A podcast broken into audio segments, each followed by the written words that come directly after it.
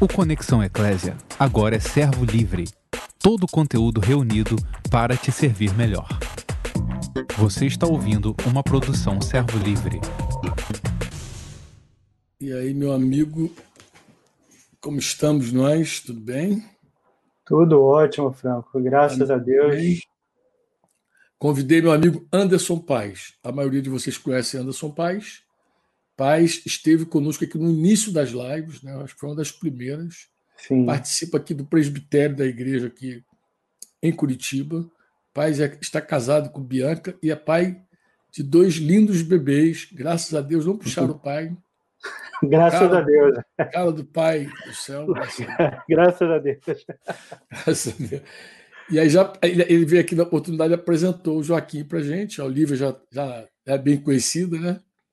Mas ele apresentou para a gente Joaquim, mas eu achei que seria importante o pai retornar aqui para a gente tocar, porque naquela oportunidade ele contou um testemunho né, do nascimento é, do Joaquim, as lutas que eles passaram antes do, do, do coronavírus, antes de tudo aquilo ali, tem, está guardado, está registrado aí.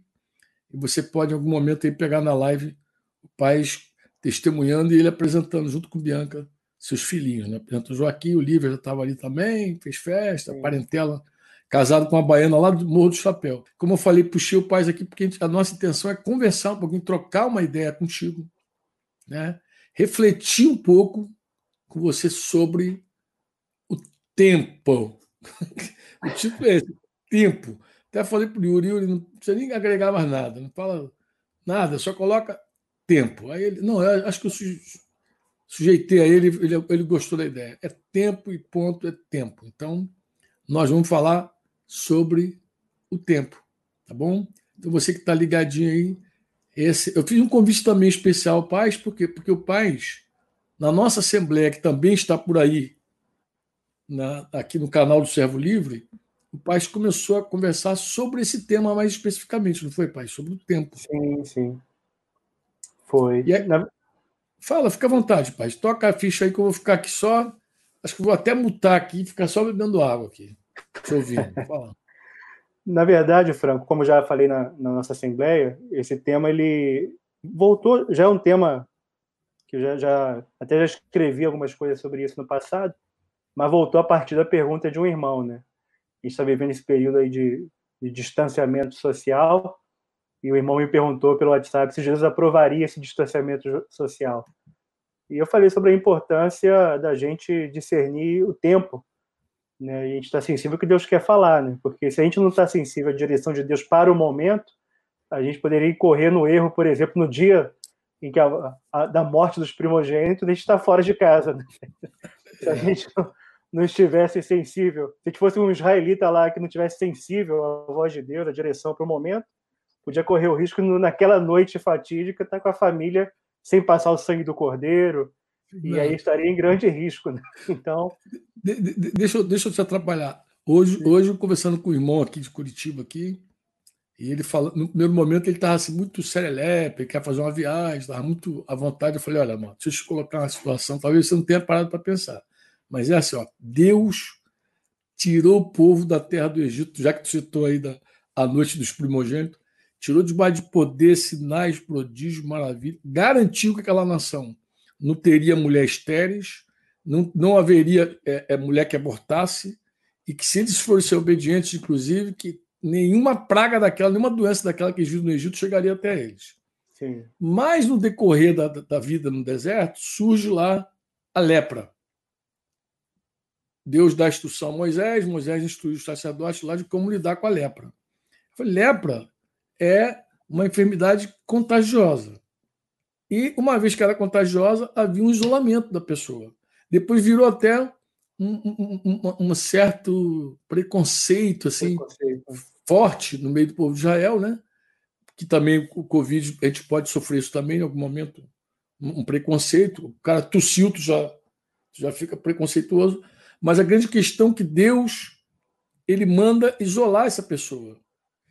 E outra coisa que eu falei com ele, eu falei, amado, a Bíblia diz também que, que, que os, o cara que tocasse mortos, tanto animal como homem, também tinha que ser isolado. Curiosamente, eu já ouvi muita gente é importante falando em outro tempo, que a ciência acredita que os vírus provêm dos mortos, provêm dos cadáveres.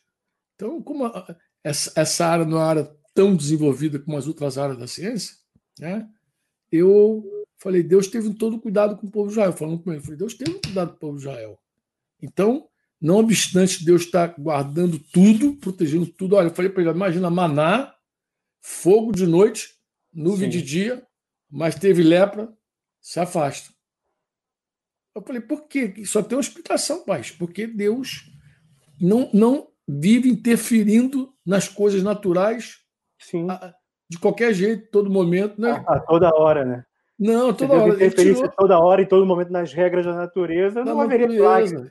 Exatamente. Imagina, as pessoas esperam que seja assim.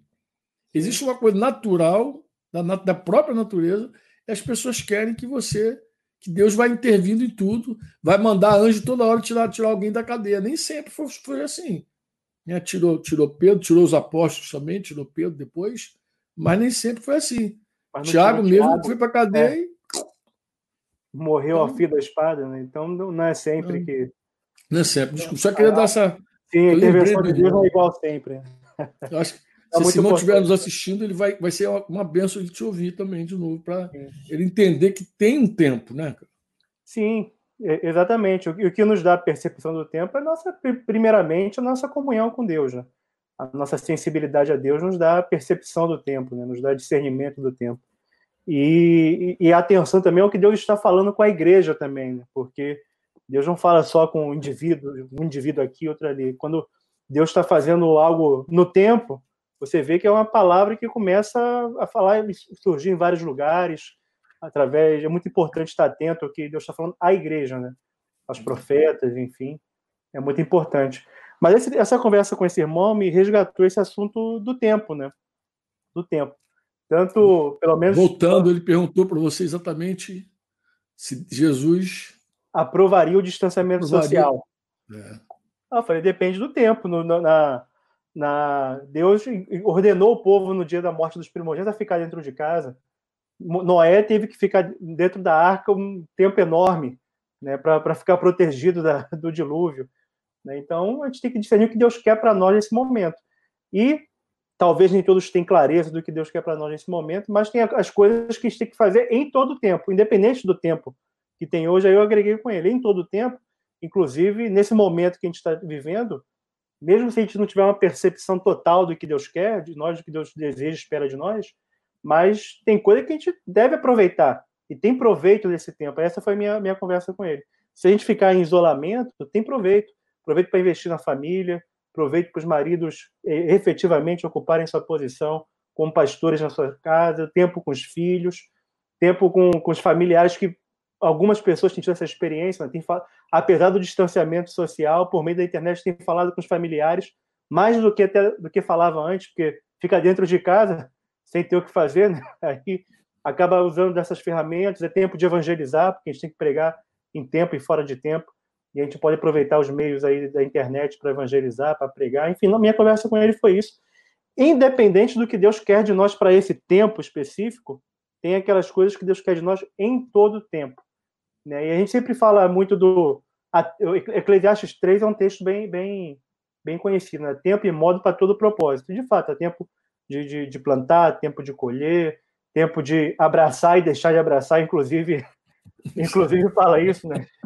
Esse dia eu estava conversando com o Bianca, ela falou: Meu Deus, como a palavra tem, tem resposta para tudo, né? A Bíblia tem palavra para tudo. Tem até o abraçar e o deixar de abraçar, afastar-se de abraçar.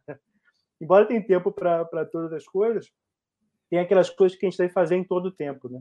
E tempo é assim, pelo menos tem duas, dois, dois, duas ideias de tempo, né? Existe o tempo cronológico, né? O passado tempo, né? Que a cada momento ele está passando e a gente nem sente, mas o que eu falei há um minuto atrás já é passado, o futuro está acontecendo e o presente, então é o tempo cronológico. E é importante a gente ter uma, ter uma a relação com o tempo cronológico é importante. Tem um salmo Salmo 90, né, um salmo de Moisés, atribuído a Moisés, e é um salmo muito citado em aniversário, né? quando ele, ele escreve: né, Ensina-nos a contar os nossos dias de tal maneira que alcancemos corações sábios. Né? Ele está falando da contagem dos dias. É, mas é, se você pegar o Salmo 90, o que ele está falando é da brevidade da vida. Como a vida é breve, como a vida é passageira, é uma, é uma neblina, é algo que passa, que seca, seca rápido. Né? Nossos dias vão passando, alguns chegam até os 70 anos, tal, 80, mas depois disso aí é só canseira, canseira enfada e fala, pois cedo se corta e vamos voando. Né? E o versículo 12 fala, ensina-nos a contar os nossos dias de tal maneira que alcancemos corações sábios. Então, o que, que, que, Moisés, o que, que eu entendo que Moisés está falando? Né? Que quando a gente percebe o tempo passando, se a gente percebe isso, tem essa percepção, isso pode contribuir para que a gente alcance sabedoria. Né? Se a gente percebe que a vida é breve, pode contribuir para que alcance sabedoria. Não é uma coisa automática. Não é todo mundo que vê o tempo passando e se torna sábio. Né? A gente sabe disso. Nem todo mundo que vê o tempo cronológico aí passando se torna sábio. Tem um monte de gente que passou muitos anos e continua sem sabedoria. Continua Mas a, existe, continua tolo. Existe uma expectativa né, daqueles que viveram mais serem mais sábios. Essa expectativa existe na Bíblia. Né? Quando é, lá a história de Jó, por exemplo, os amigos de Jó, né? Tem o, o, livro todo lá tem três amigos de Jó falando com ele. No final da conversa aparece um quarto amigo que estava ali o tempo todo, né, ouvindo aquilo tudo, mas se silenciou. E ele se silenciou por quê? Porque ele esperava assim, falem os dias e a multidão dos anos ensine a sabedoria. Ele esperou que os mais velhos falassem com sabedoria. Só que eles não falaram com sabedoria. E aí Eliú, né, que é o mais jovem, ele começa a falar. Era o mais jovem, começa a falar. Mas ele tinha uma expectativa de que os mais velhos falassem com mais sabedoria, né? Porque essa, essa questão de alcançar coração sábio não vem pelo passar do tempo automaticamente. O passar do tempo ajuda. É, é uma, é uma circunstância que favorece. Mas se não tiver o temor do Senhor, que é o princípio da sabedoria, não, não vai. Não adianta ser velho. Não né? vai nada. Não adianta ser velho. Tem que ter o temor do Senhor, que aí sim, né, é o princípio da sabedoria. Aí o temor associado à experiência, ao tempo, aí sim, pô, uhum. alcança a sabedoria. Você vai ser mais sábio, né? Quanto tempo, quanto mais tempo temendo a Deus, mais, mais sábio você vai ser. Tempo levando borrachado também. É sendo corrigido por Deus, ensinado, vai aprender, é vai aprender a sabedoria. Então, essa expectativa de que os mais velhos é, tenham mais sabedoria é uma expectativa que a gente deve ter, mas é claro, se não tiver o temor do Senhor, não adianta nada. Então, essa é, a gente tem que enxergar o tempo de uma maneira que a gente alcance o coração sábio, né? E a gente, a gente alcança o coração sábio quando a gente teme a Deus. Quando a gente vê que a vida é breve, a vida é passageira, então eu tenho que pegar esses poucos anos de vida que eu tenho aqui porque por mais que eu viva 100 anos, diante da eternidade sempre vai ser pouco. Né? Então eu tenho que pegar meus poucos anos de vida aqui e colocar a serviço do Senhor, para a glória de Deus. Aí, aí sim eu vou alcançar o coração sábio. Né? E se a gente sabe que a nossa vida tem uma, um final, que Deus sabe, né?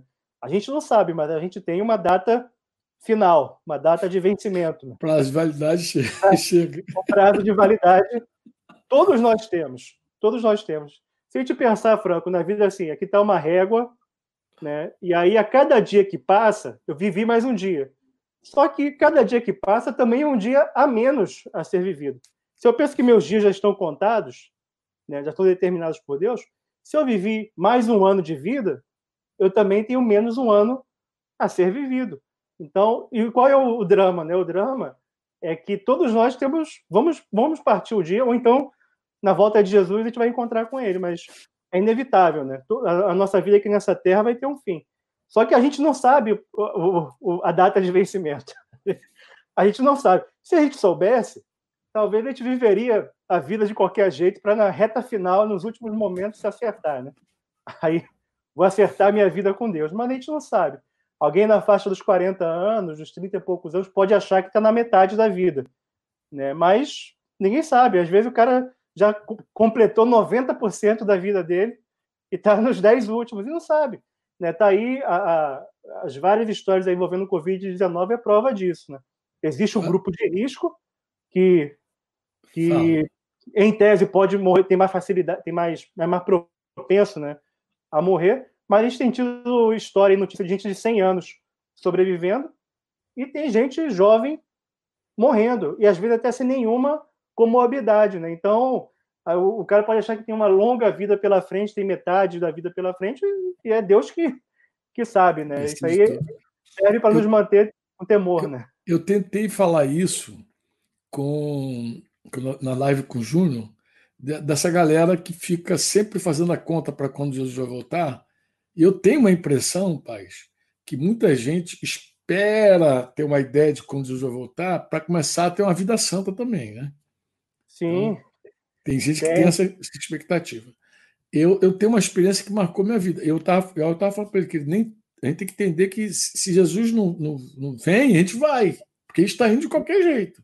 Cada dia, cada minuto, a gente está indo ao encontro dele de qualquer forma. Mas eu tenho uma experiência que eu não contei na ocasião, acho que cabe agora. Eu tinha um amigo, um amigo no Mundão, no Mundão, Denise chegou a conhecer porque eu, casado, é, levei esse amigo para dentro do meu contexto familiar. Esse querido, os pais deles eram, eram pais cristãos. Então, é, quando eu via a mãe dele assim, muito piedosa, muito, eu dizia para ele assim: que o nome dele era Homero, a gente chamava ele carinhosamente de Melinho. Dizia, Melinho, cara, tua mãe é tão gente boa. Você não acha que a gente, em algum momento, deveria estar na reunião com ela lá, da igreja? Porque ela convidava para as reuniões da igreja. Que é chamado culto, né? Sim. Chamado culto. As reuniões da igreja chamam. Você não acha que ele deveria ir para o culto? Falar para ele assim. Aí ele fala assim para mim, cara, deixa eu dizer uma coisa para você. Meu pai viveu, curtiu, coisa e tal. Depois de velho, se converteu. Eu vou fazer a mesma coisa eu vou curtir, eu vou viver, vou arrebentar a boca do balão, que era uma, uma expressão. Né? Depois disso, eu vou me converter. E ali, alguns meses antes da minha conversão, ele sofreu um acidente de carro e morreu. Que em outro momento, pai, nós estávamos no carro com ele e a, e a gente provou alguns livramentos, muito interessante. Porque o cara pensa que tem um tempo, mas não tem, né, cara? Tempo é uma coisa. Não tem. A gente, a gente não sabe, né? Na, na, expectativa hoje de vida do brasileiro, um cara com 40 anos pode achar que está na metade da vida. Na metade da vida. Tantas pessoas que estão chegando, passando dos 80 anos, né? muito comum, né? Agora tem gente com mais muito mais de 80 anos, e o cara acha que está na metade da vida ainda, mas não sabe. Moisés, com 40 anos, estava num um terço, terço, da vida dele. Um terço da vida. Era um terço da vida dele. Ele não sabia que ia chegar aos 120, mas Deus sabia. Ele estava em um terço da vida dele. A gente fica na expectativa de quem está mais velho vai viver menos, quem está mais novo vai viver mais, mas a verdade é que a gente não, não sabe. Não sabe. Na verdade, a gente nunca sabe. Essa situação que a gente está vivendo agora da quarentena, do, do, isolamento e tudo isso, nos dá aquela sensação que a gente não sabe o que vai ser do dia de amanhã. Né? Aqui no Paraná, o isolamento está um pouco mais é, flexibilizado né, do que em outros lugares, mas no Rio, em São Paulo, a coisa está se desenhando aí para a possibilidade de um lockdown, né? E as pessoas não uhum. sabem o que vai ser. Pode vir uma regra nova da noite para o dia. Só que, na verdade, é, não só nesse tempo extraordinário que a gente está vivendo, em todo o tempo, a gente não sabe o que vai ser do dia de amanhã. A gente nunca sabe. É uma ilusão, né? A gente se apega a uma ilusão, mas é uma...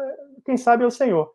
Eu posso aqui, eu estou com 34 anos, tenho dois filhos pequenos, né? uma de dois anos e um de vai fazer cinco meses, né? agora dia 23 de maio. E eu posso achar que ainda tem uma grande parte da vida para viver, mas eu não sei. Eu preparo a Bianca para a possibilidade disso não acontecer. A gente conversa sobre isso. Né? É, no ano que a gente casou, foi o mesmo ano que a, a Graziella, né, primeira esposa do Sandro, faleceu. Né? A Gra foi madrinha no nosso casamento e ela não, no dia ela estava muito fraca, né, não entrou. Aí a filha mais velha deles, a Agatha, entrou representando a Gra. Né? E poucos meses depois a Gra partiu para o Senhor.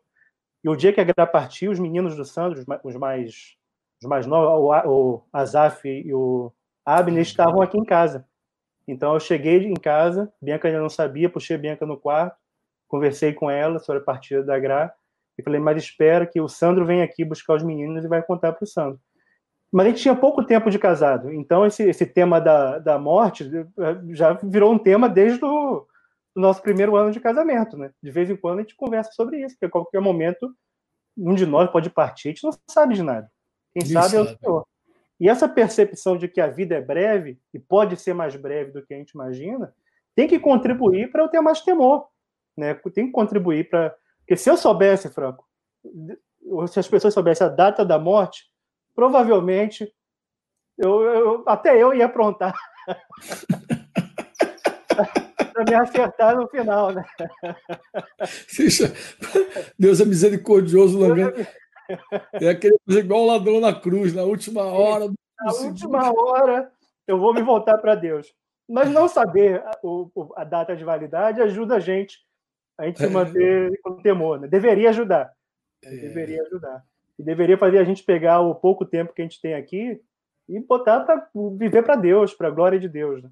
Então, essa, a, a, a, a, gente tem que encarar o tempo cronológico é, a, nosso, a nossa edificação. Né? Eu tenho que enxergar assim, eu tenho que enxergar que cada tempo que passa, né, a minha vida é uma, é uma neblina, uma, é uma, é uma folha que logo seca e eu preciso realmente viver para a glória de Deus, cheio do temor do Senhor.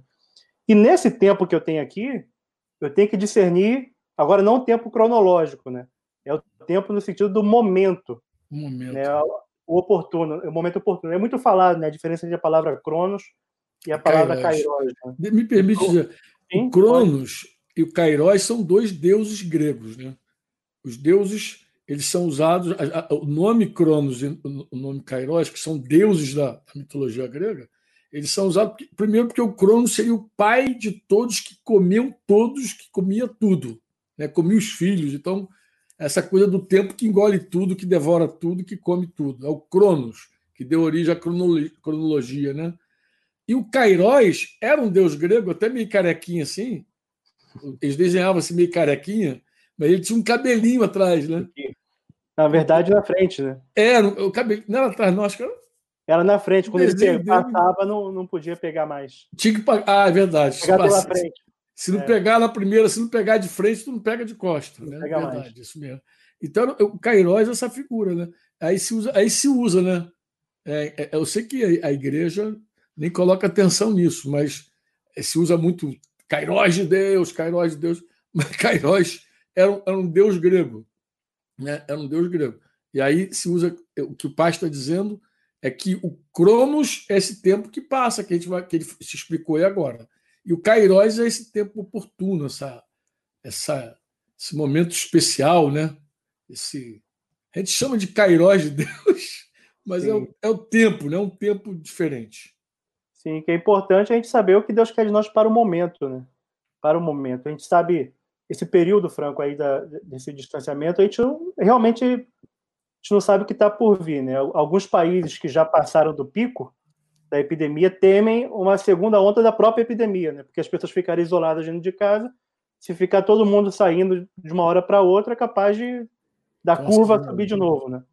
Então, é possível, a gente está vendo agora alguns países da Europa liberando um pouco mais a economia, mas se vem uma, um, uma outra onda da doença, é capaz de de fechar de novo, e a gente não sabe onde isso vai parar. A gente sabe de uma coisa, isso já está trazendo reflexos econômicos gravíssimos, né? já, já é uma realidade. Já é uma realidade. A multidão de, de pessoas desempregadas, empresas fechando e tal. Então a gente não sabe o que vai ser de amanhã. Mas é importantíssimo a gente discernir o tempo e enquanto a gente não sabe com clareza o, o que Deus espera de nós, né, a gente tem que se ocupar com aquilo que a gente tem que fazer em todo o tempo também. Né? Então, é, é uma ótima oportunidade que a gente está vivendo né, de fazer coisas que a gente sempre deveria fazer, como investir na nossa família, pastorear nossas esposas, cuidar dos nossos filhos. Isso aí sempre deveria estar sendo, é, é para todo o tempo. Só que às vezes tem que acontecer umas circunstâncias como essa para a gente é, aproveitar e fazer aquilo que a gente sempre deveria fazer. Né? Que deveria Mas na, ser o tempo todo. Deveria ser o tempo todo. Mas na, na assembleia que nós tivemos, eu destaquei assim algumas verdades que a palavra fala que a gente tem que fazer em todo o tempo. São só algumas, não tem não, não, não é uma lista assim completa, né? São muitos textos que falam sobre o que a gente tem que fazer em todo o tempo. Mas uma dessas, um desses textos é Lucas 21, 36, quando fala: Vigiai, pois, em todo o tempo. Né? A vigilância é algo para o tempo todo, porque é, é, vigiar em todo o tempo, a gente está partindo daquele pressuposto que nós somos fracos, débeis, nós dependemos da graça de Deus. Então a gente precisa ser vigilante, porque a gente depende da graça de Deus para nos manter de pé.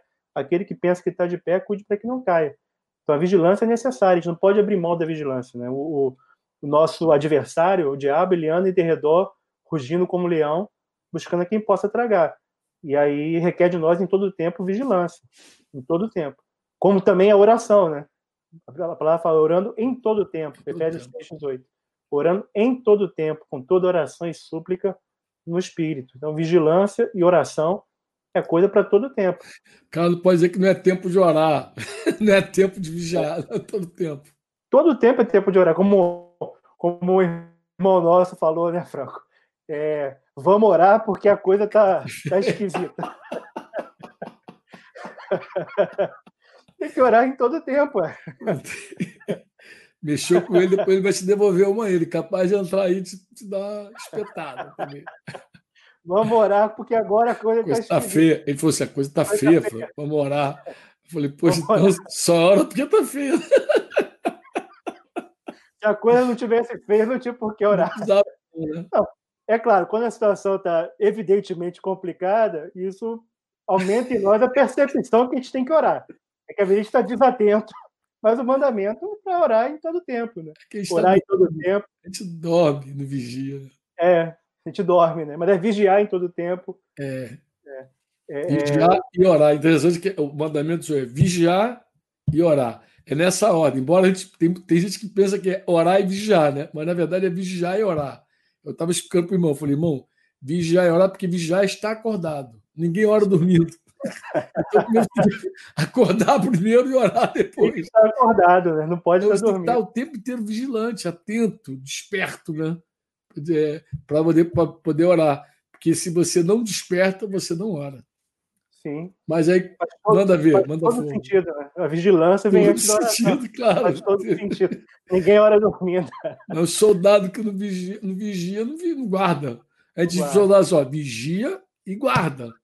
Porque se ele não, se ele não ficar dormindo, ele não guarda ninguém, nem ele mesmo. O cara chega Sim. lá, toma a arma dele, rouba ele, rouba o quartel todo, porque ele está dormindo. Entendeu? Sim, e esse tema da vigilância em todo o tempo é importante, porque, assim, Franco, é, a gente percebe né, os irmãos se relacionando com o mundo, às vezes sem nenhuma vigilância. Ou tem vigilância em alguns momentos. Parece que tem outros momentos que não tem filtro para o mundo. Ele se relaciona com o mundo achando que o, sim, sim. o mundo é, é, é, neutro, tem partes neutras no mundo. Só que, na verdade, a palavra é clara: o mundo inteiro já é no maligno. maligno. Esse, essa palavrinha aí, inteiro. Né? Então, não tem no mundo parte neutra. Eu vejo alguns irmãos eh, se relacionando, por exemplo, com a música, com a arte, com os filmes, com o entretenimento, como se fosse algo neutro. Como se ali não tivesse, muitas vezes, embutido um engano, uma mentira, uma mensagem errada nem não é só entretenimento, não. Uma coisa da, da atualidade. O jornal, né? É, as notícias. E às vezes as pessoas se relacionam com o mundo e em alguns momentos ela baixa a guarda. Ela, ela não fica vigilante. Se relaciona sem filtro com o mundo. Só que a gente tem que ter filtro o tempo todo. O mundo inteiro já é maligno. Né? E o, o, o diabo está andando em redor. Então não dá para dormir. Não dá em tempo algum para se relacionar com o mundo sem filtro, né? É, uhum. então, vigilância e oração é coisa para todo tempo. Mas não só vigilância e oração, né? O Salmo 34, 1 fala assim: Louvarei ao Senhor em todo o tempo. O seu louvor estará continuamente na minha boca. Em todo o tempo. Então, é, é, é o louvor, inclusive, é assim que a gente é cheio do Espírito, né? Falando entre nós com salmos, hinos, cânticos espirituais, louvando ao Senhor. É assim que a gente se enche do Espírito Santo. Então, o louvor, o Jorge Mitian, lá no livro Jesus Cristo Senhor, fala da linguagem do reino de Deus e a linguagem do império das trevas. A linguagem do reino é o louvor, é a gratidão, né, a forma que é, é a forma como nós no reino de Deus nos comunicamos, né, com louvor a Deus. E no império das trevas, a linguagem de lá é o quê? A murmuração, murmuração. É a reclamação, é, é, é a, a, não tem louvor, né? Não tem louvor. Interessante você falando, eu me lembrei de Paulo e Silas presos, presos, né?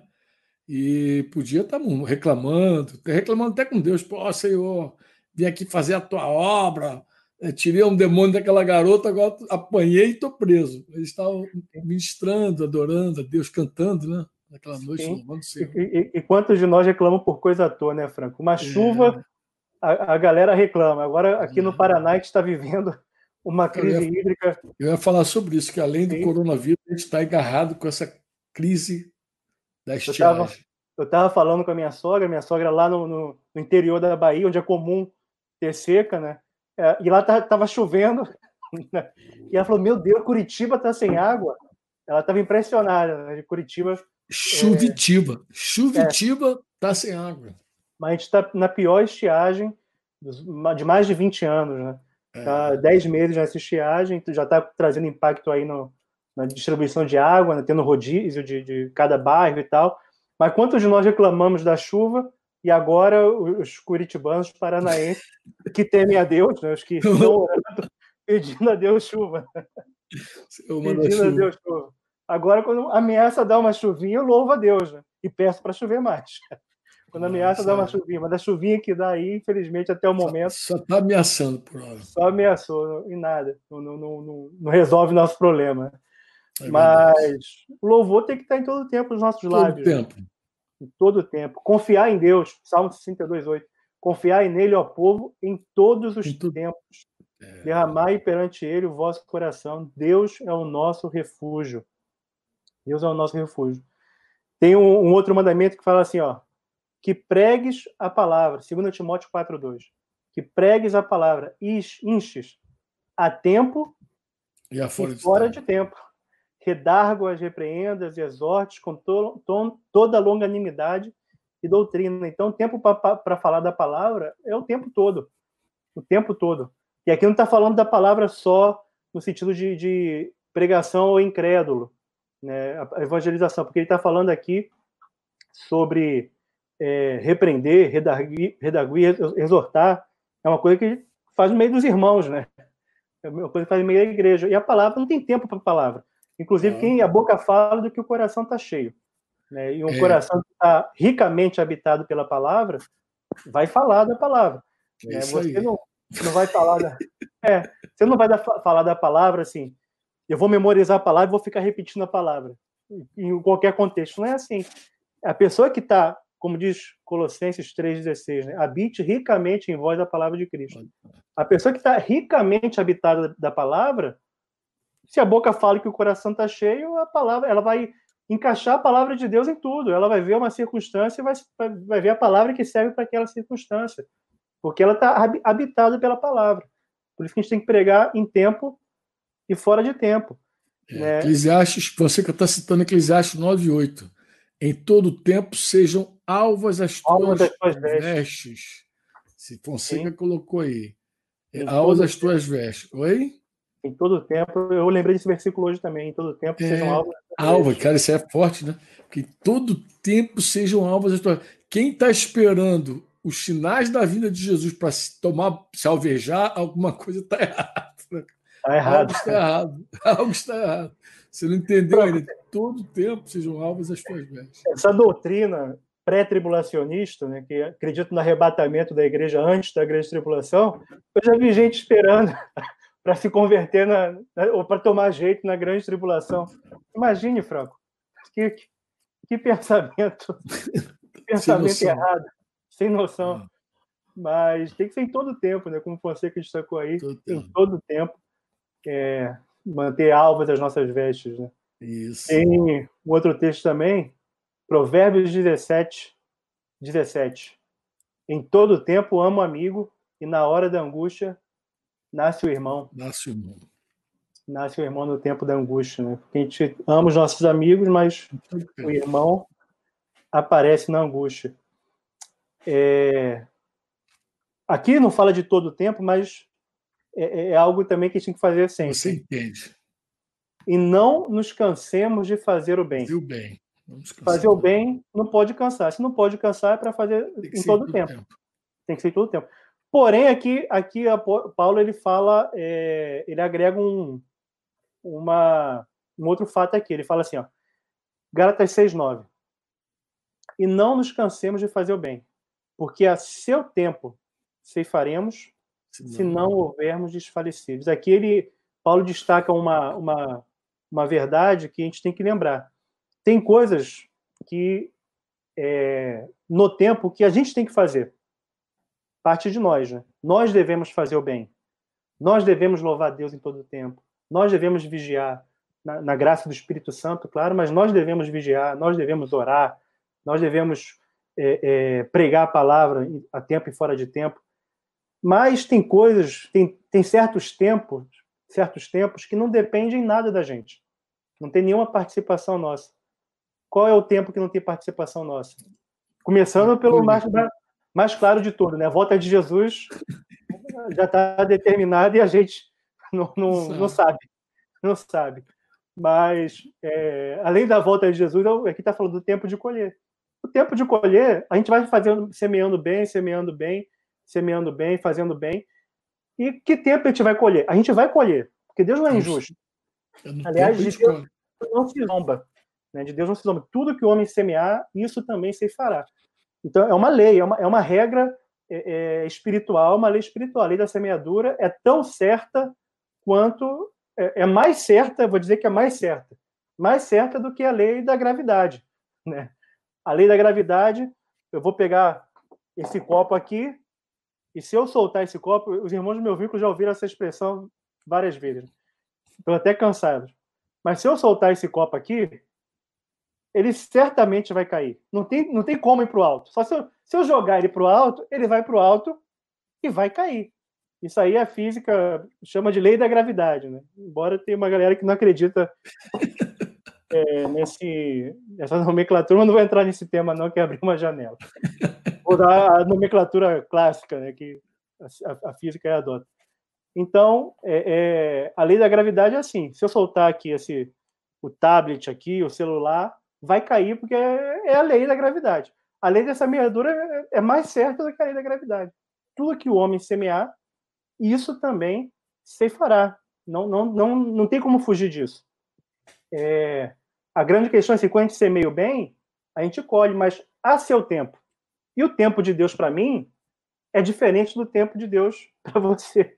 É diferente do tempo de Deus para cada pessoa, porque Deus, no tempo, na espera, Deus também trabalha na nossa vida. Então ele tem um tempo diferente. Eu posso fazer o bem e colher lá na frente. Então, enquanto outras pessoas que começaram a fazer agora, eu posso olhar para as pessoas que já estão colhendo bem.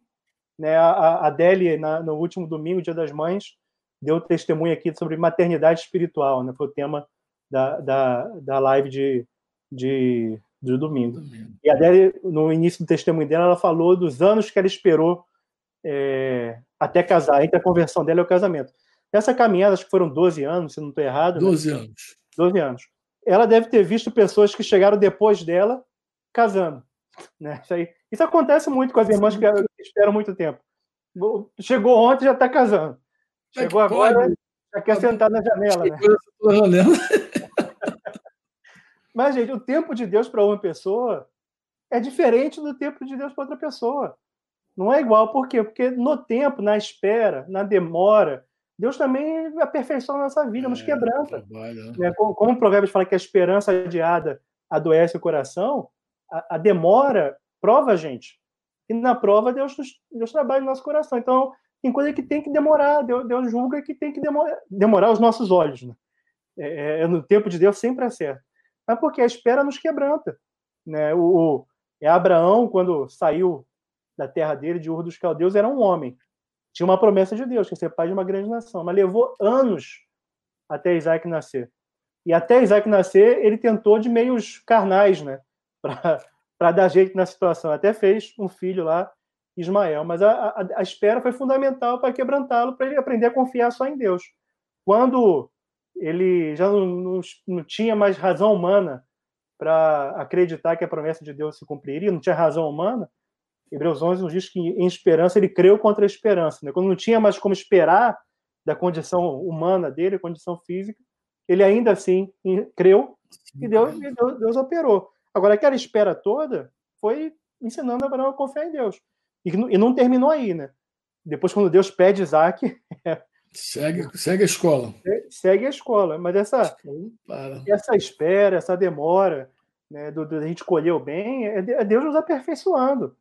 Né? Às vezes, uma colheita é precipitada, se Deus permitisse, né? uma colheita antes do tempo, poderia nos fazer mal, né? poderia é, prejudicar o processo de Deus de nos quebrantar.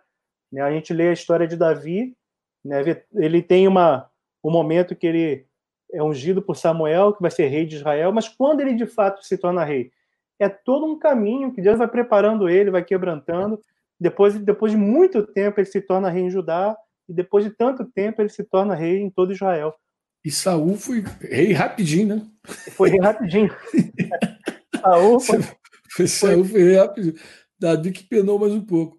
Mas é. acho que a própria natureza ensina a gente que, é, dependendo da, da árvore que você planta, o fruto de uma árvore leva tempo diferente da, do fruto de outra árvore. Eu ouvi algum tempo atrás dizer, eu não sei se foi a tamarina ou a damaris, que, que leva em torno de 70 anos para colher um fruto. Então você, é, tu vê, o cara que planta uma árvore que leva 70 anos para dar um fruto, se você plantar já com 60 anos, a probabilidade de você colher esse fruto é muito pequena. Você nem você é quase impossível. É, você talvez não colha, mas teus filhos vão colher, teus netos, netos vão colher. Você planta para que outra pessoa colha. E isso é uma coisa muito difícil, tá, pais? É muito complicado no mundo que a gente vive de gente egoísta, é, as pessoas estarem dispostas a fazer algo que elas não vão colher o benefício, que outro vai colher o benefício. É muito difícil no nosso tempo fazer como Davi, juntar o material para o filho construir a casa, como a casa de Deus lá que ele queria fazer.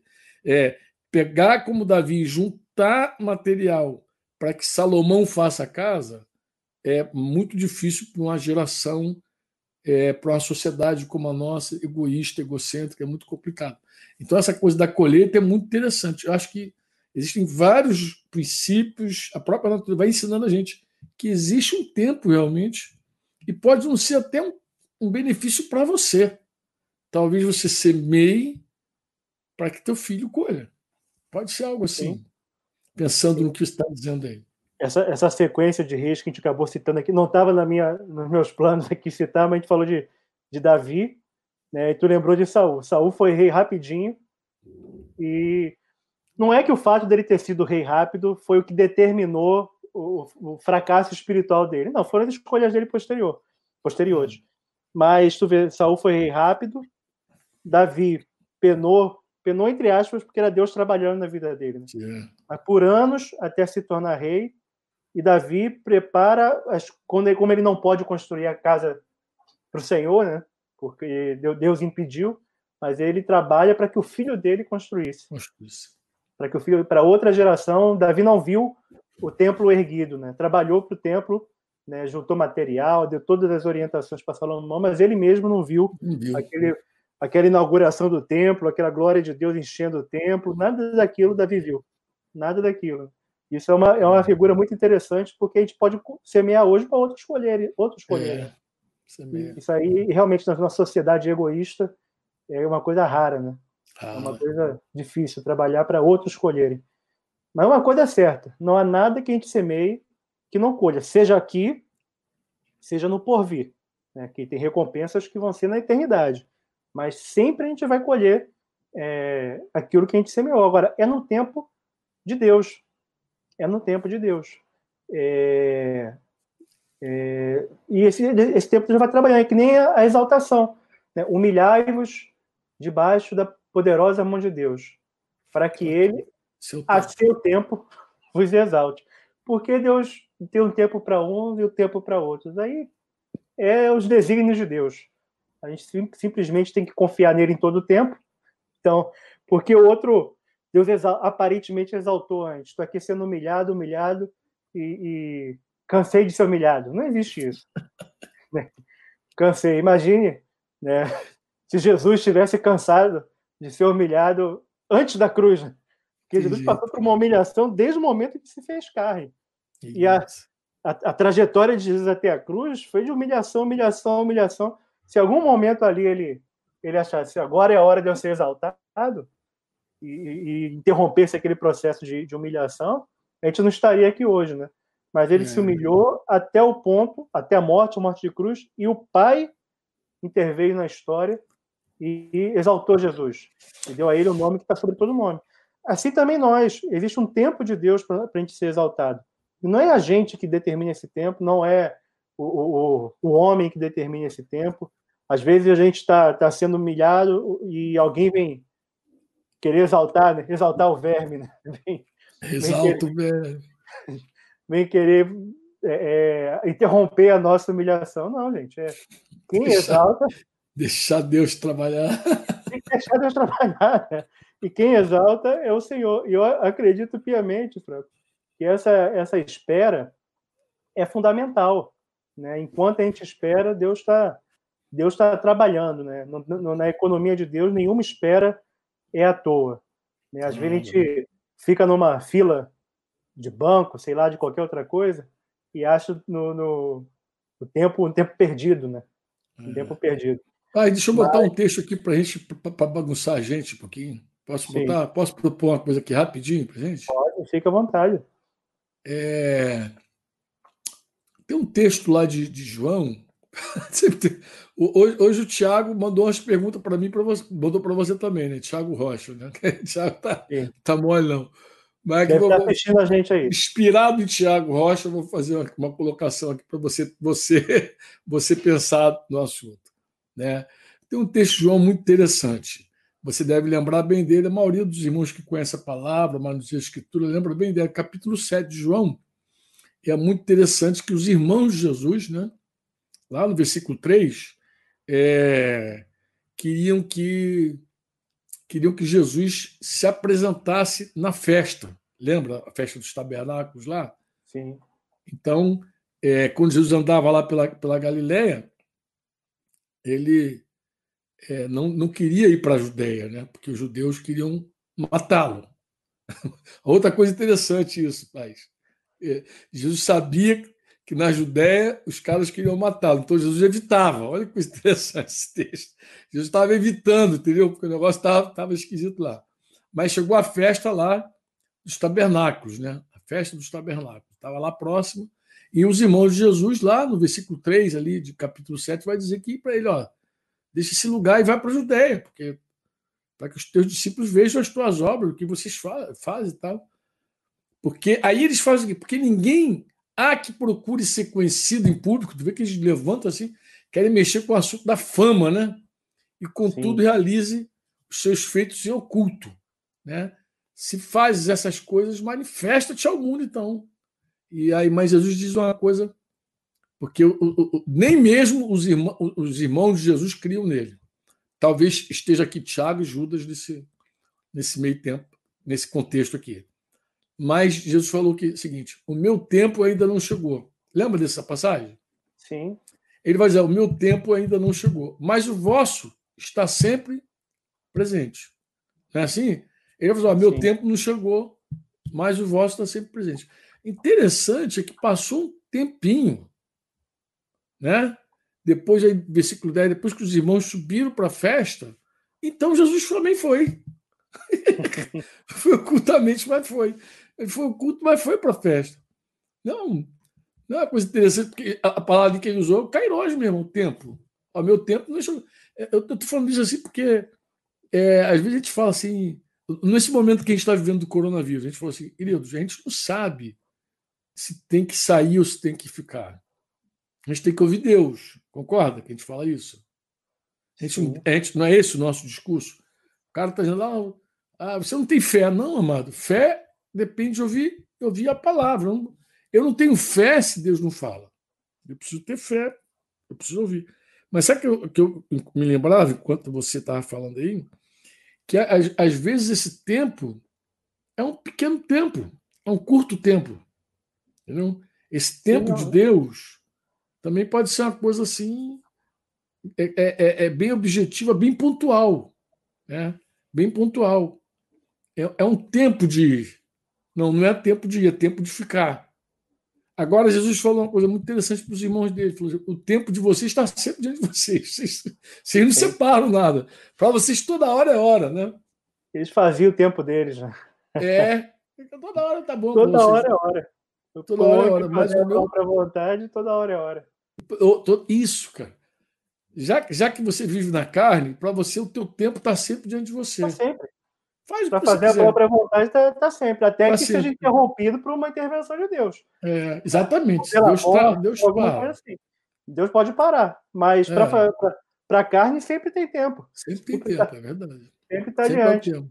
Agora, às vezes, você assim, meu tempo não é assim, meu tempo não é. Mas, mas não foi. É interessante, o, o que Jesus estava falando era questão de, de, de pouca coisa, era Sim, um tempo é pequeno. Mas é como episódio, é o episódio, Franco, da, da, da, Jesus transforma água em vinho. No primeiro momento, Maria fala com ele lá, ó, não tem vinho e tal. Jesus fala, que teu contigo, mulher, ainda não é chegada a minha hora. E logo depois... Ele transforma. Ele transforma água em vinho. Não é. demorou muito tempo, foi naquela noite. Naquela noite. noite. Mas, mas a gente precisa ter uma sensibilidade a Deus que tem coisas que estão é, é hora, minuto e segundo, segundo. determinado. Determinado. Não, gente... você tem convicção que Deus quer aquilo. Né? É que quem vive para fazer a vontade de Deus tem que conhecer o tempo de Deus. Né? Tem que estar sempre ligado no tempo de Deus. Ah, chegou o tempo, vamos embora. É, é, é, é, quando a gente, é que a gente fala muito tempo, parece que as pessoas esquecem que o tempo também é oportunidade, paz. Sim. É, eu, eu estava aqui, acho que no dia da Assembleia eu citei sobre esse assunto, não sei se você lembra. Eu citei aqui Romanos 13, 11, falo, quando Paulo diz: Eu falo com vocês que conhecem o tempo. Aí ele diz: Já é hora de despertar do sono, porque a nossa salvação está agora mais perto do que quando era no princípio. O tempo que ele está usando ali é esse tempo, Cairóis, que é uma medida exata.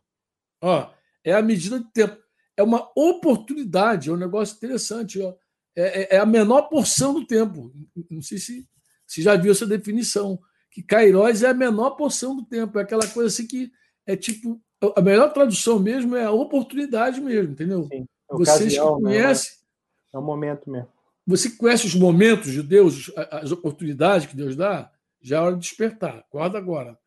Mas eu fiz menção, eu associei com 1 Crônicas 12, 32 tem uma versão que fala, 1 Crônicas 12, 32, diz que os filhos de Sacá eram conhecedores da época.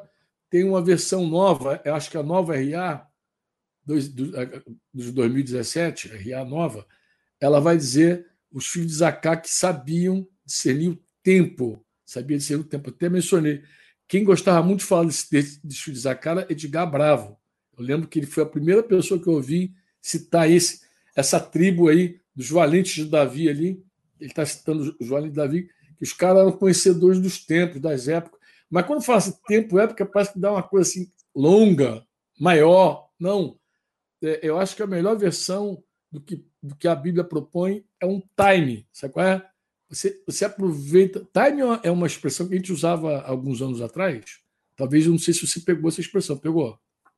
Sim. É o time. É o time diz assim, cara, não perde isso não, cara. É, é, você está no é o time. Momento. É o momento, é exatamente. Momento, acho que essa Esse é o momento.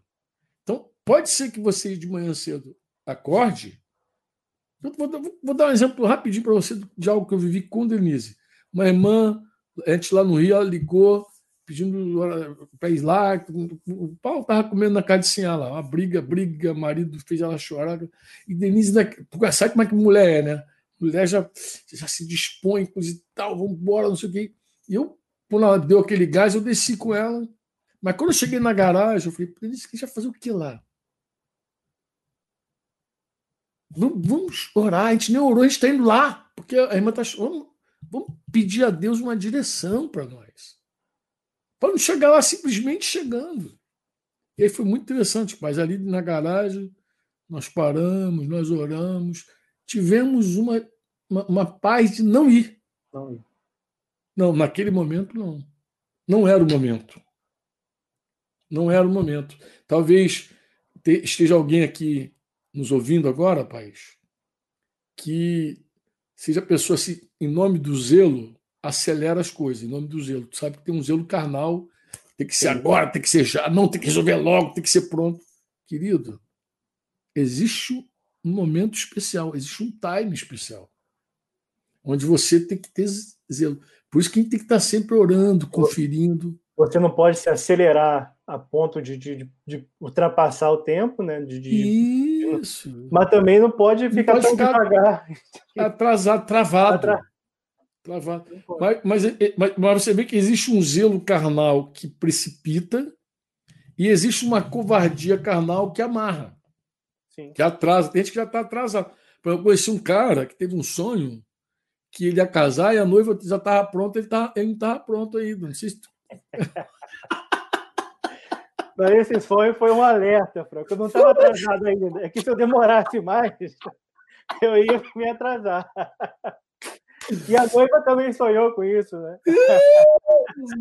então, tudo bem que Deus. Foi esse, esse, sonho nem todo mundo sabe, né? Mas eu, eu, eu tive um sonho e eu estava com horário de um casamento marcado, era. Era, né, não foi parecia até o relógio, faltava duas horas para o casamento chegar e eu ainda estava vendo o terno, vendo não sei o que e tal, e, e bati um, um desespero porque o prédio onde ia ser o casamento tinha horário para fechar e faltava pouquinho para fechar. E era lá na Congregacional de Realengo. Sim, era. O sonho Eu era. guardei porque a rua era lá era a Rua Curitiba. Curitiba. Eu falei, pai, tu vai casar aqui em Curitiba já está atrasado. É. Rua Curitiba, é isso mesmo. eu lembro que eu acordei nesse dia, morava com, na República né, com outros irmãos, falei, pô, eu tive um sonho que eu estava eu tava atrasado para o casamento e, e, uma das coisas que faltava era o terno. Tinha que passar, tinha que arrumar o terno. Aí o Thiago, Thiago Roberval, seu sobrinho, falou. E na época eu estava estudando para o exame da OAB. Eu falei, pai, isso porque tu está estudando demais, o terno é fala do, de, da advocacia, tu está estudando demais. Eu falei, não, não é isso não, Thiago. Aí eu lembro que à tarde nós tivemos reunião, eu comentei um sonho na maior tranquilidade, assim, né? Como um sonho. Aí, aí, tu falou, Franco, tu falou, pai, desse sonho é de Deus e você está atrasado para cada. Como é que está o teu assunto com Bianca? Oi. Tá sem noiva, assim. Graças a Deus. Eu né? tinha tido um compromisso lá atrás e a gente tinha rompido por algumas razões e Deus queria. Era o tempo de Deus. E, e se eu demorasse muito, era capaz de perder esse tempo mesmo. E o teu testemunho aqui também, falar de tempo. Que quando você vê aqui, falou do Joaquim, você falou que o Joaquim. Eu lembro de um dia você falar comigo, Franco, a médica falou: olha, ele não quer ficar na barriga, ele quer sair. Ele quer sair para nós antes do antes tempo. do tempo. Mas o tempo de Deus não.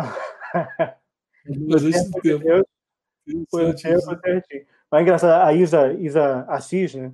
Do, do, que a galera conhece aí do Tamo Junto, a Isa me mandou um áudio. Nessa luta aí, se Joaquim nasce ou não nasce, ela me mandou um áudio que estava orando por nós.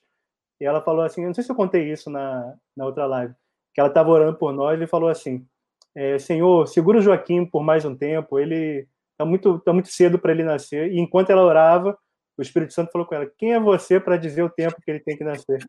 Aí ela parou de orar assim. E aí ela me gravou um áudio. Eu acho que já tinha trocado uma mensagem com ela, e ela se sentiu à vontade para falar isso. Eu falei, Isa, isso, e Jesus foi bem na reta final para o Joaquim nascer. Eu falei, isso vem ao encontro da, da, do que eu e Bianca a gente tem conversado. E foi Deus realmente que falou contigo. A gente não tem como dizer para Deus qual é o tempo do Joaquim nascer. Então é. Mas fecha teu, fecha, fecha teu assunto aí, paz. Fecha aí. Não, o, o assunto está fluindo. Pra... Embarcou. É porque a gente está encontrando o que você agregou foi fundamental. A gente tem que é saber o, o momento. É um momento assim, é um momento que, que, que muda da, da manhã para tarde. Por exemplo, no caso, aquele caso que eu falei, a gente não foi de manhã, mas de noite a gente esteve com a irmã. Mas estar à noite com ela, paz, foi diferente. Sim. Sabe? Parece que durante aquele dia Deus produziu algo que ele queria fazer diretamente com a irmã, sem a nossa interferência, sem a nossa ação e que é muito melhor do que às vezes quando a gente quer agir, né? A gente, por um cuidado, a gente quer agir e interrompe aí um trato de Deus direto com a pessoa. Maçã de ouro em bandeja de prata. É a palavra é... dita no tempo, tempo, certo. Tempo certo. Aí outra outra palavra sobre tempo. Então, né, dito no tempo certo. Então, é, a gente pode ter uma boa intenção de falar uma palavra para alguém a gente quer sentar com a pessoa, a gente está cheio de boa intenção, mas pode não ser oportuno, pode não ser o tempo de Deus, como foi citado aqui. Porque pregar, a gente prega a tempo fora de tempo, a gente não pode perder nenhuma oportunidade. Mas às vezes um confronto, às vezes uma arguição, você precisa estar sensível ao tempo. Arguir alguém, não, vou lá, tem gente que é pronto para é pronto para confrontar os irmãos no pecado. Né? Acho que todo mundo está lerdo, ele é bom, né? Ele é bom. Acho que tá todo mundo está atrasado, ele é bom. A, a carne eu gosto de, cara, de, de olhar e eu fico impactado de ver, meu Deus, como nós somos confusos, atrapalhados com Deus. Porque tu vê Jesus, ele dá, ele dá, ele dá valor a uma diferença, sei lá, de horas. Ele diz: não é chegado a minha hora, meu tempo agora. E daqui a pouco ele está lá. Alguém pode achar que está melhor. Como é que ele disse que não era o tempo? Porque para nós tempo é uma coisa longa, é uma coisa enorme para nós. Tempo. E para Deus o tempo pode ser uma oportunidade, é ser oportuno, é se mover na hora certa. É, pode ser a diferença de uma manhã para uma tarde, pode ser a diferença de um dia para o outro, pode ser uma coisa assim simples. O que a gente precisa é conhecer o time de Deus mesmo e dizer: é agora, vamos entrar, porque Deus está falando que deu na, na, agora é a hora. Diferente. Mas eu acho que isso funciona também, sabe para quê, pai? Até quando a gente está pregando. Porque eu vou falar uma coisa agora, vê se tem sentido o que eu vou falar. Às vezes você está proclamando para alguém Jesus e percebe que não é a hora de puxar a linha do peixe. Sim. Você percebe que não é a hora de colocar a pessoa numa, numa encruzilhada, não é, não é a hora. Porque, porque a coisa do apelo é uma coisa moderna. Né? Acho que vem com, com quem trouxe foi aquele advogado. Mesmo Finney, o advogado. Ele é que trouxe. Porque na Bíblia você não vê apelo, você vê Pedro pregando e o povo se decidindo. e ele fala: arrependei-vos né, no dia de Pentecostes. É, Mas ele até fala mediante um, um, questionamento até do, do povo. E faremos, pois, irmãos? O que, que, a gente faz? Aí ele diz: arrependemos e cremos. Mas, assim, é, às vezes a gente está proclamando para alguém e a gente já quer que a pessoa decida imediatamente uma coisa, quando na verdade também eu acho que isso passa às vezes por uma oportunidade. Às vezes tu percebe que a pessoa está ali, já está semeada, tu está livre do sangue dela, você deu toda a verdade para ela, mas chamar ela às vezes para uma, uma, decisão pode ser prematuro, pode não ser uma, uma boa hora. E aí você tem que ter essa sensibilidade também. Tem que diz assim, não, eu senti que não era a hora, não deixei, deixa a pessoa refletir, se a pessoa com Deus, se a pessoa. Porque tem uma hora assim que você se vê assim totalmente é, impedido até pelo Espírito Santo. Paulo foi impedido pelo Espírito Santo numa das suas viagens. Acho que mais de uma vez ele foi impedido pelo Espírito Santo. Duas. Duas, duas vezes. vezes. Ele quis pregar num lugar, o Espírito Santo resistiu, queria ir para outro lugar. Até que, ele teve, até que ele teve a visão à noite do jovem falando: passa a Macedônia e ajuda. Exatamente. Ali duas vezes. Então, como é que Paulo foi? Porque ele estava fora do timing. Ele estava fora, do... perdeu o timing, meu, meu, nosso amado Paulo. A gente perde o está né? Tá tão, tão interessado em proclamar e viajar e fazer algo, perde o timing. É, essa história de Paulo é muito interessante, porque ele tem a visão do jovem macedônio, vai para Macedônia, vai para onde? Filipos, que é a é, principal é, cidade ali da Macedônia. Lá, é ele é preso, ele é preso, é açoitado e não sei o quê, mas estava ali para pregar para o carcereiro. Para pregar ali, ele evangelizou, antes de ser preso, Lídia, né, e depois o carcereiro, a família do carcereiro. Era o tempo de Deus para ele, era estar ali. Naquela, nasce uma igreja ali que segura a corda dele. Ó, nasceu a igreja ali que segura a corda dele. Lembra? Sim. Ele, Sim. desde o princípio, aquela igreja que nasceu ali em Filipos, os filipenses, né? Ele até desde o princípio aquela igreja segurou a corda dele. Foi a única igreja que se comprometeu com ele financeiramente, de verdade, com toda a missão dele. Nossa, muito interessante, né? Sim. Foi lá. Se, ele, se ele tivesse ido para outra cidade lá, talvez é. não sabe como é que seria. Mas realmente, Deus queria ele é, em Filipos, naquela circunstância, naquela, naquela cadeia, pregando para aquela família do carcereiro, é. batizando todo mundo ali. Então, Deus queria. Ali, ali nasceu a igreja de Filipos. Tempo fala de agenda, pai. Então, às vezes, a gente tem a nossa agenda, a gente organiza, mas a gente, embora a gente faça os nossos planos, a resposta final Meu ela Deus. vem realmente da boca do Senhor. É bom a gente viver sempre no tempo de Deus, né? nas oportunidades de Deus. Nunca perder a onda. Eu até acho que é isso. Deus, o tempo de Deus, o tempo de Deus é como um, uma onda. A gente precisa aprender a surfar essa onda. A gente precisa andar. Nós vivemos num tempo agora, a gente está num tempo que o mundo não entende esse tempo. Né? Por isso que eu puxei a, história lá de Paulo escrevendo os Romanos, né? citei aqui, é, de Romanos 13, que ele fala, digo a vocês que conhecem o tempo, né? depois citei com Crônicas, mas eu queria dizer isso também, que Paulo segue dando orientação para aqueles irmãos. Ele vai dizer que, é, eu digo que vocês conhecem o tempo, já é hora de despertar do sono porque a nossa salvação está agora mais perto do que quando, quando no princípio cremos. Aí ele vai dizer: vai alta noite, olha o discernimento, vai alta noite, o dia vem chegando. Deixemos, pois, as obras das trevas revistamos-nos das armas da luz. Vivamos dignamente como em pleno dia, não em orgias e bebedeiras, não em moralidade e libertinagem, não em discórdias e ciúmes, mas revistam-se do Senhor Jesus Cristo e não façam nada que venham a satisfazer os desejos da carne, porque a carne é aquilo. Não, e ela também não discerne o tempo, né? Ela é incapaz de discernir o tempo. Eu peguei carona nesse texto lá na, na Assembleia para falar de gente que está em casa, mas está se envolvendo com adultério, está em casa, mas está na pornografia, está em casa, mas está brigando por causa dos seus ciúmes, suas contendas, está em carne, está em casa, mas está na confusão, né? Está na confusão total da carne, e aí parece que a pessoa não está nem discernindo o tempo. Sim. Discernindo o tempo. Se a pessoa discernir o tempo. Eu, eu, eu, acho que a gente vai terminar. Vou contar um testemunho rapidinho, pai. Posso contar aqui? Fica à vontade. Para vocês na mesa é o seguinte. Esse dia eu estava é, escrevendo, eu te, traduzindo aqui um, um, livro de português para espanhol. Agora é, é, é, o cúmulo da ousadia, né? Li, li, livro, porque às vezes a pessoa não entende por que livro. Livro não é nada mais, nada menos que uma mensagem escrita. O que a gente está falando aqui, muitas vezes a gente escreve. E aí, se você acha que alguém tem algo de Deus para dizer, tem uma inspiração para dizer, um livro é isso, um livro. Você tem livro inspirado, tem livro que não é inspirado. Você tem mensagem que é inspirada, você tem mensagem que não é inspirada. Você tem música inspirada, tem música que não é inspirada. Eu acho que o discernimento nosso é saber o que é inspirado, o que não é inspirado, o que tem base na palavra e o que, que não tem base na palavra.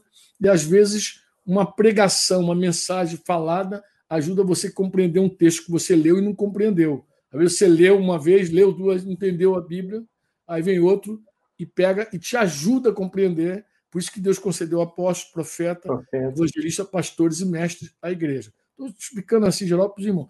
Mas eu estou lá, o telefone tocou. Eu normalmente não atendo o telefone, principalmente no número que eu não conheço, mas era um 62 e tal. E aí o cara quando começou a falar, ele, ele falou assim: E aí, tudo bem? Sabe o que está falando aqui? Eu achei que era o Genivaldo. Lá do Rio Quente, falei. Rio Quente, Goiás, quem não conhece. É, né? E era Goiás, meia dúvida, eu falei. falei é, aí brinquei assim, falei assim, é do Rio? Ele, então, aqui, isso aqui, então. Mas eu tô falando Rio Quente, não tô falando Rio de Janeiro. Mas o cara seguiu falando, e aí ele falou assim: não, já que tu falou em Rio, deixa eu dizer uma coisa para você. Meu, eu estou fazendo uma viagem para o Rio. Eu falei: o que, que você está fazendo aí no Rio, cara? Daqui a pouco o Rio vai ter lockdown, você não devia ter em casa. Não, mas eu tive que fazer uma viagem rápida, coisa e tal. Bom. E na hora eu pensei: esse cara vai, vai me aplicar um golpe. Eu falei: esse cara tem que me aplicar um golpe.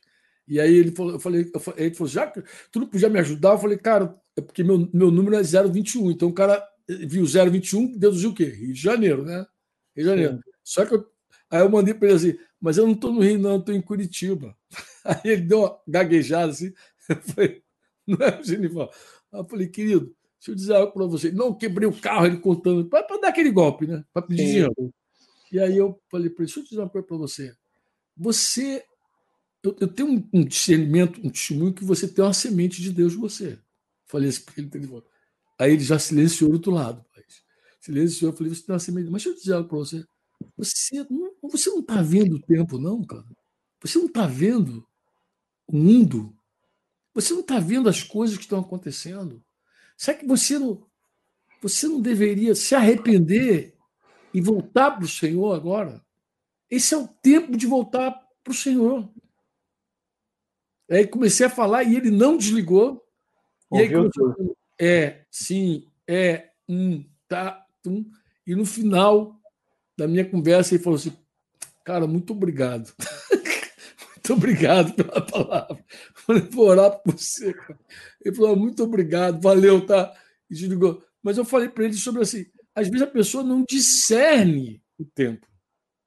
Não está vendo o tempo, nem o cronológico, e nem esse tempo oportuno que a gente está vivendo, esse Cairóis aí, esse momento que a gente está vivendo. Nem a coisa pequena, nem, nem larga, entendeu, pais? E nós, mais do que nunca, precisamos despertar, estar num tempo, amados, que a gente precisa acordar, sair daquele, daquela, daquele sono espiritual e acordar. Você que está me ouvindo aí, de repente você não ligou, não concatenou, não conectou tudo que a gente falou aqui. Mas antes de ir embora, antes de você sair, é, vou pedir paz para orar pela tua vida, para você é, ser iluminado pelo Espírito Santo de Deus e você poder compreender o tempo que você está vivendo. Você que está aí, você que compreender. Porque eu, eu acredito que mais do que nunca, paz, a pessoa que já tem uma semente de Deus, uma pessoa que de repente deixou, abandonou, esfriou, de repente tem alguém vivendo em pecado mesmo, calacrado aí. Porque quando Paulo fala de tempo, é para chacoalhar a galera, paz, e puxar a orelha de todo mundo e dizer realmente, né? Ele dizer realmente o seguinte: que nós devemos deixar as obras das trevas. Porque ele está dizendo o dia está chegando. Eu acredito nessa palavra. A, a, o dia está chegando. Então, a, gente tem que vigiar. Vigiar em todo o tempo. Mais do que nunca. Então, mas se você está dormindo, acorda e começa a ficar todo o tempo desperto e acordado. Então, eu quero te chamar agora, em nome de você que está em casa, você que está nos ouvindo, você que de repente está em algum outro lugar, eu quero te chamar o seguinte: para você se abrir para a obra que o Espírito Santo quer fazer na tua vida. Porque o Espírito Santo quer te mostrar o tempo que você vive. E talvez você ache que tenha muito tempo e talvez você não tenha tanto tempo. Mas quer você tenha muito, quer você tenha pouco, é importante que você viva esse tempo que você tem para Deus. Não para fazer a sua própria vontade. Não para você realizar a, a, o desejo da tua carne. Porque quanto o, o, tempo que você gasta é a tua vida que está indo embora. E tem gente gastando tempo, tem gente gastando talentos, tem gente gastando dinheiro mesmo, tem gente gastando seus dons com aquilo que não glorifica a Deus. Você, Deus não chamou você para você viver de qualquer jeito. Deus não te chamou para você viver a, a deriva, o, o alheio à vontade dele. Deus te chamou para você conhecer a vontade dele, experimentando a vontade dele. E você pode fazer isso é, por meio de Jesus Cristo.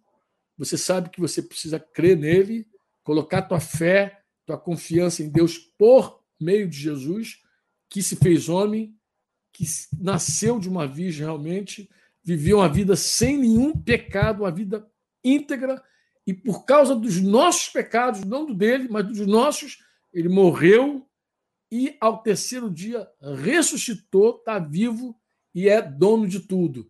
Foi, ele foi aos céus e é a autoridade máxima. Ao nome de Jesus se dobre todo o joelho na terra, no céu, de barateiro, todo canto, e toda língua confesse que ele é Senhor, que ele é o dono, que ele é o amo. Então você que está aí nos ouvindo e que veio refletindo conosco nesse assunto, chegou o teu tempo. Ó, Escuta o que eu estou te falando, em nome de Jesus. Esse é o tempo do teu retorno. Esse é o tempo do teu arrependimento. Esse é o tempo. Porque é outra coisa, pais, que Deus fala nas Escrituras. Se ouvires a voz de Deus, não endureçais os vossos corações. E hoje ouvires a voz do Senhor Deus. É, é hoje, hoje né? que você está ouvindo? É agora que você está ouvindo? Então, a resposta tua para essa voz que está falando contigo é um coração aberto, um coração quebrantado, é dizer, Senhor, me ajuda, me tira dessa lama, quebra as minhas cadeias. Eu, eu quero te chamar agora, Amém. nesse momento, você pode fazer essa oração junto com meu irmão Anderson Paz, que vai orar pela tua vida e eu vou concordar com ele. Amém. Pai, no nome do Senhor Jesus Cristo, nós recorremos a Ti, Senhor porque nós dependemos de Ti, Senhor, absolutamente. Sem Tua graça, nós não somos nada, Senhor. Sem Tua graça, nós, não, nós estamos totalmente perdidos. E, Pai, sem a Tua direção, Pai, a gente não sabe para onde ir, Deus. Nós temos uma promessa Tua que diz para aqueles que te temem, Senhor, que instruir-te-ei e ensinar-te-ei o caminho que deve seguir. Sobre as minhas vistas te darei conselhos, Pai. E, Pai, nós precisamos ser instruídos pelo Senhor, nós precisamos ser ensinados pelo Senhor, Pai ensinados sobre o tempo, sobre aquilo que o Senhor quer de nós para esse momento, Pai. Eu quero colocar diante de Ti a vida de cada pessoa que está nos assistindo, não apenas dos que estão assistindo agora, mas todos os que ainda vão assistir essa live depois. Pai, a nossa oração, Pai, para que Teu Espírito Santo trabalhe poderosamente na vida de cada uma dessas pessoas, Deus, trazendo um despertamento, Senhor. Aqueles que estão dormindo, Pai, que venham despertar do sono, Pai, em nome do Senhor Jesus.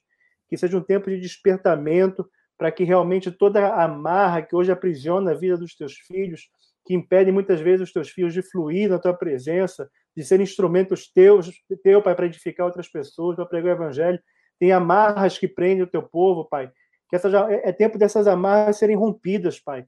É uhum. tempo dessas correntes se, se arrebentarem, Pai. É tempo de, de, quebrantamento, de arrependimento, de mudança. Desperta o teu povo para isso, em nome do Senhor Jesus Cristo, Pai.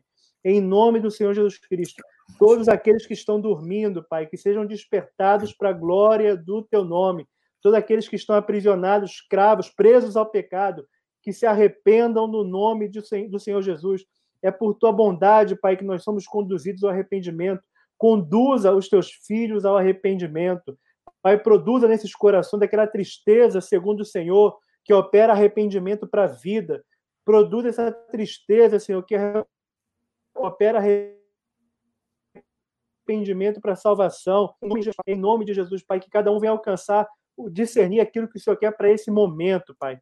Para esse momento, Pai. Aqueles que estão, Pai, é, entregue, Senhor, a preguiça, Pai, que seja tempo de despertar, Pai. Aqueles, ó Pai, que estão negligentes, Senhor, na, na, na, missão, nas funções que o Senhor tem atribuído a esses queridos, Pai. Que seja um tempo de acordar, Deus. Não é tempo de negligência, não é tempo de dormir, Pai. É tempo de despertar, Pai. Que seja assim, Pai. Quebra as cadeias que aprisionam o teu povo, Pai. Os teus filhos que estão nos assistindo aqui nessa live, Pai. Que seja um tempo de despertamento. O tempo, Pai, que as pessoas venham se encher do Espírito Santo. O tempo, Pai, que as pessoas venham parar, Senhor, de se entregar, Senhor, aos prazeres desse mundo e venha assim, realmente se dedicar a ser cheio do Espírito Santo. Ser cheio da tua vida, Pai. É tempo, Pai, de encher as nossas lâmpadas de azeite antes que venha a noite, Pai. Amém. Antes que venha a noite, Pai. É tempo, Pai, de edificar sobre a rocha antes que venha o dia mau, antes que venha a tempestade. É tempo, Pai, de vestir a armadura de Deus, a tua armadura, Pai, antes Pai, que venha a batalha, Pai. Em nome do Senhor Jesus, antes que as coisas piorem, Pai, que a tua igreja se desperte, Pai, se desperte. A gente precisa estar com as nossas lâmpadas cheias de azeite antes que venha a noite, Pai.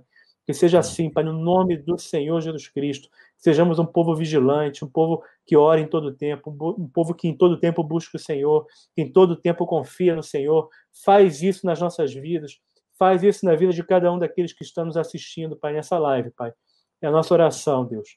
No nome do Senhor Jesus Cristo. Amém. Amém. Você ouviu uma produção Servo Livre.